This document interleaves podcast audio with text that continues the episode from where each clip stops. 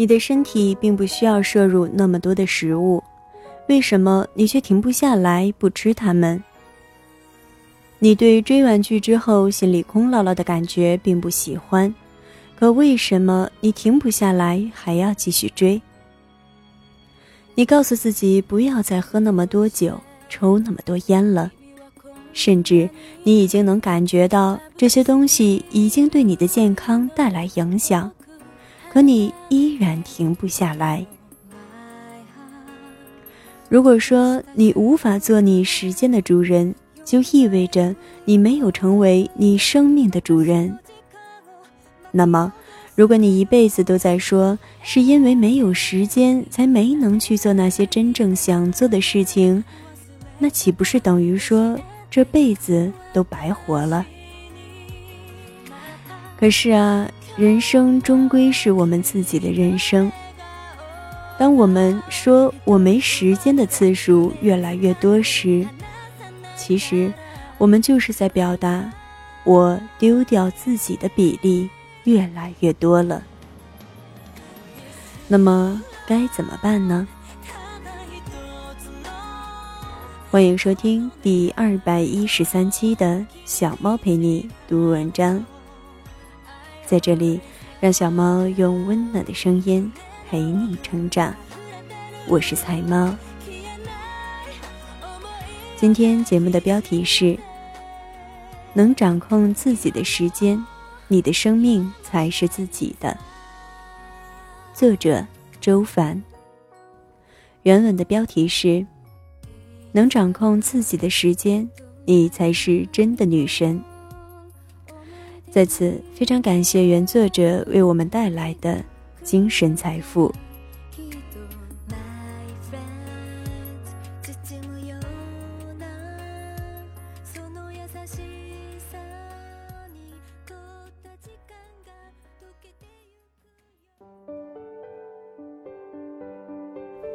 能掌控自己的时间，你的人生才是自己的。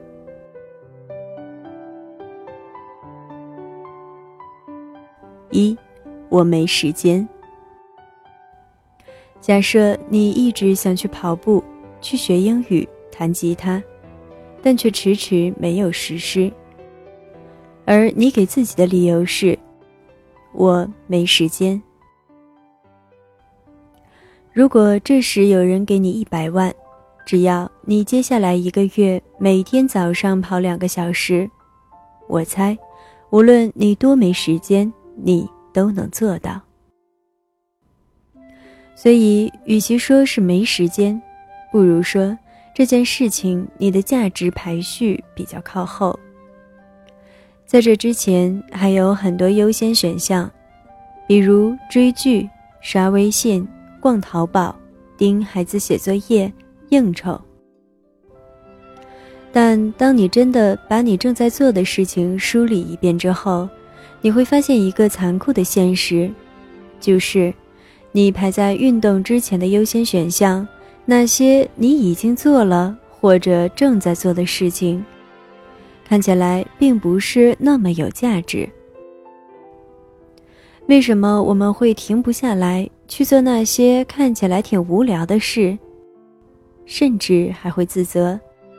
自责完之后接着做，比如逛淘宝，比如吃很多食物，比如玩游戏，比如睡觉，比如刷微信，或者是一边骂那些脑残剧，一边却花大把大把的时间去看。看完之后就觉得最脑残的其实是自己。这是个很有意思的状况。如果你无法做你时间的主人，就意味着你没有成为你生命的主人。如果你一辈子都在说，是因为没时间才没能去做那些真正想做的事情，那等于说，你这辈子白活了。二。强迫性重复。曾经很长一段时间，我睡觉都很晚，早的话十二点多钟，更多时候是一两点才睡觉。我对自己这么晚睡并不满意，常常告诉自己要早点睡，早点睡。大家都知道，这种自我叮嘱最后都是毫无效果的。我依然每天熬得快要昏过去才上床睡觉。当时对我来说，这么晚睡的理由很充分，因为我需要能拥有一点真正属于自己的时间。那时小女儿还没出生，我只用哄一个孩子，每天晚上把孩子哄睡之后，大概已经十点多了。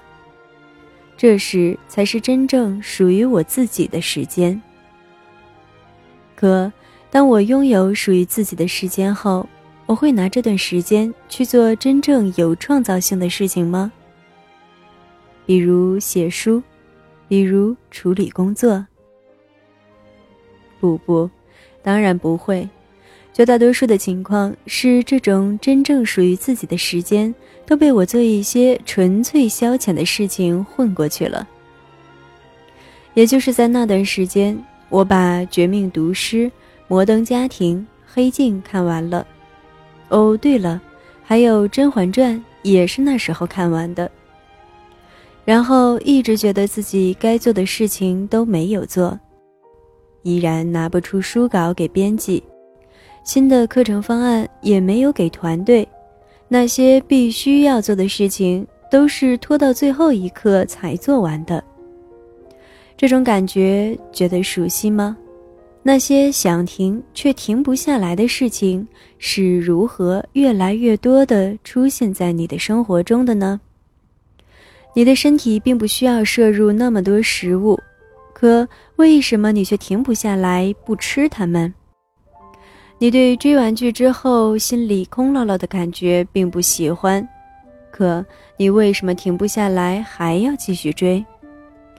你告诉自己不要再喝那么多酒，抽那么多的烟了，甚至你已经能感觉到这些东西对你的健康所带来的影响，你却依然停不下来。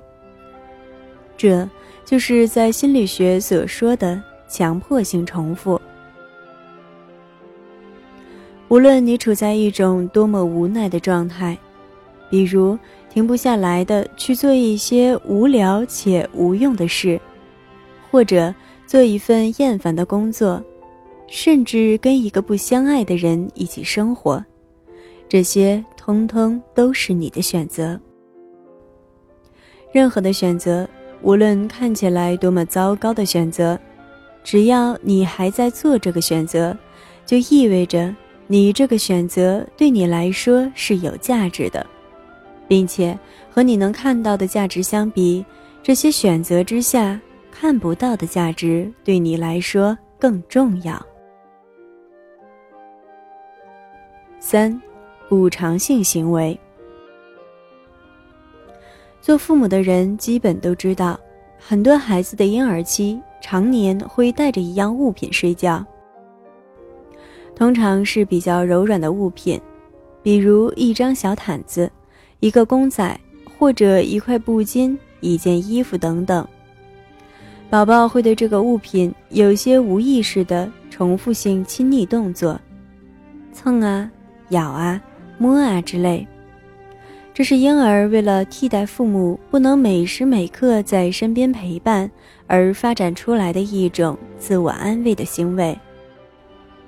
长大之后，这种习惯会慢慢消失，也有一部分安全感建立的不够好的孩子，这种习惯会延续到他很大的时候。但更常见的情况是，这种自我安慰的行为。会演变成被成年人世界所接受的、看起来更合理的补偿性行为。对，说的就是那些你想停但停不下来的强迫性重复。他们对你很有价值，因为这些事情都是你的依恋物，是你自我安慰、自我补偿的必需品。那最重要的问题就来了：你为什么老需要补偿？你到底在补偿什么？做那些无聊的事会让你有什么感觉呢？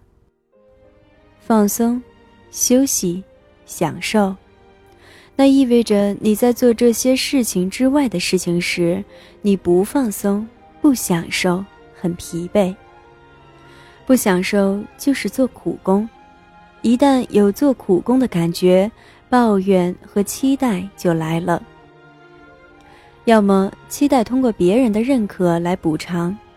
要么寄希望于最后得到的成果来奖励自己，要么期待获得一点属于自己的时间，自我安慰、自我补偿。总之，你在做事情的过程之中，就是无法全然的享受。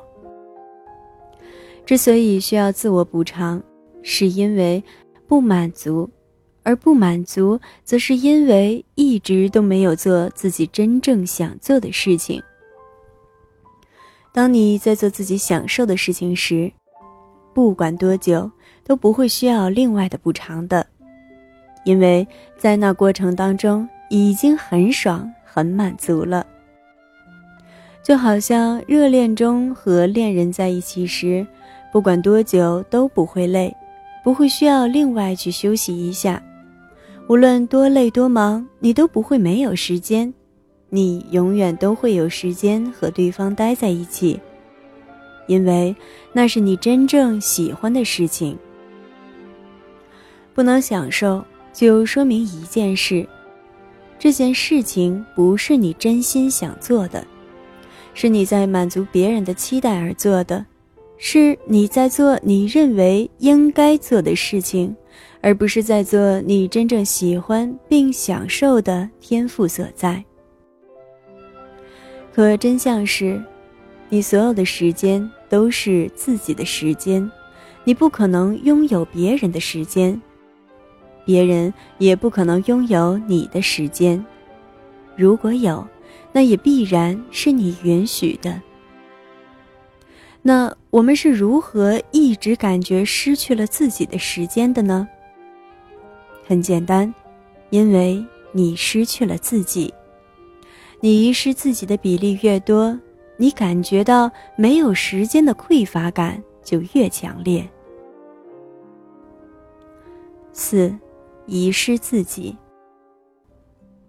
当你一直没有遵循自己内心去选择自己真正想做的事情时，就会陷入一个奇怪的循环：做应该做的事。变成很疲惫，要补偿就会自责，进而会做更多应该做的事，你会更疲惫，更需要补充，更自责，并且更坏的消息是，为了补偿之前的动而发展出的强迫性重复，也并不是我们真正想做的事情。补偿只是补偿而已，只是一个赝品。是一个替代物，是一个安慰剂，它依然也不是我们真正的天赋所在。就好像一个孤独的人去找艳遇一样，无论发生多少的一夜情，那都不是他真正的灵魂伴侣，也就只会感到更加孤独。越沉迷一夜情，就会越迷失自己。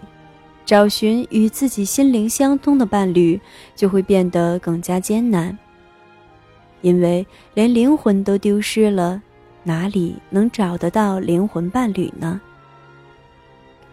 我用了五年多的时间，才开始真正找回自己，不再只是履行好妈妈、好妻子、好搭档、好老板这些身份应该尽的责任。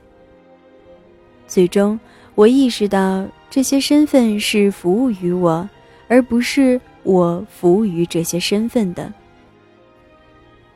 当我找到自己时，我并不一定需要摒弃这些身份，反而可以更好的享受他们。而现在，我有两个孩子，工作量也比几年前要安排的更加紧密，但我发现我掌控时间的自由度变得更大了。我练习瑜伽、跑步、旅行、撰写专栏、陪伴家人。而所有的一切，都来自于我终于有力量不被周围的声音所裹挟，而是遵从自己的内心做出选择。当你说我没有时间的次数越来越多时，其实就是在表达我丢掉自己的比例越来越多。应该做的事情也许看上去很正确。也因为正确而感觉到安全。可能那真的是大多数人的正确，可那终究是别人的正确。我相信，对于每个灵魂而言，更愿意选择忠于自己的人生，而不是正确的人生。对于每个人来说，只有找到自己享受和有热情的事情。并有力量为之全情投入，才能体会到时间的充盈感。而最终，能流失掉的，都是你苟且求全的时光，而你真正拥有的，是你打开每个毛孔、全情投入的时间。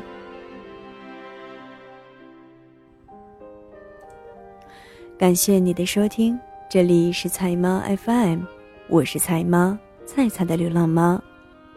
更多精彩，欢迎订阅小猫的微信公众号“菜猫”，号码就是“菜猫”的全拼加 FM。你也可以在节目搜索栏搜索“菜菜的流浪猫”或者“小猫陪你读文章”进行关注，让小猫用温暖的声音陪你成长。我是菜猫。小猫陪你读文章，希望能为你的生活带来一些温暖，一些快乐。